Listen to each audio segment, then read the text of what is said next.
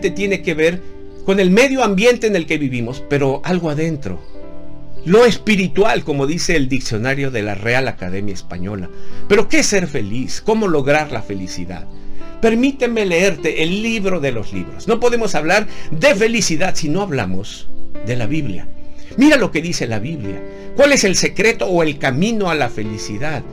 Te leo en el Evangelio según San Juan, capítulo 10 y versículo 10, un pasaje que nos lleva a ella misma. Escucha, cuando el ladrón llega, se dedica a robar, matar y destruir. Yo he venido para que todos ustedes, dice Jesús, tengan vida y para que la vivan plenamente. Jesús habla de la vida en abundancia, de la vida plena que necesitamos, que buscamos, que queremos vivir. Jesús dice que el ladrón viene a robar, a matar y a destruir. ¿Cuántas cosas roban esa felicidad? Seguramente los factores que este índice califica son esos ladrones. Podrían serlo muy bien. La muerte, la inseguridad, la estabilidad económica, la perspectiva de vida.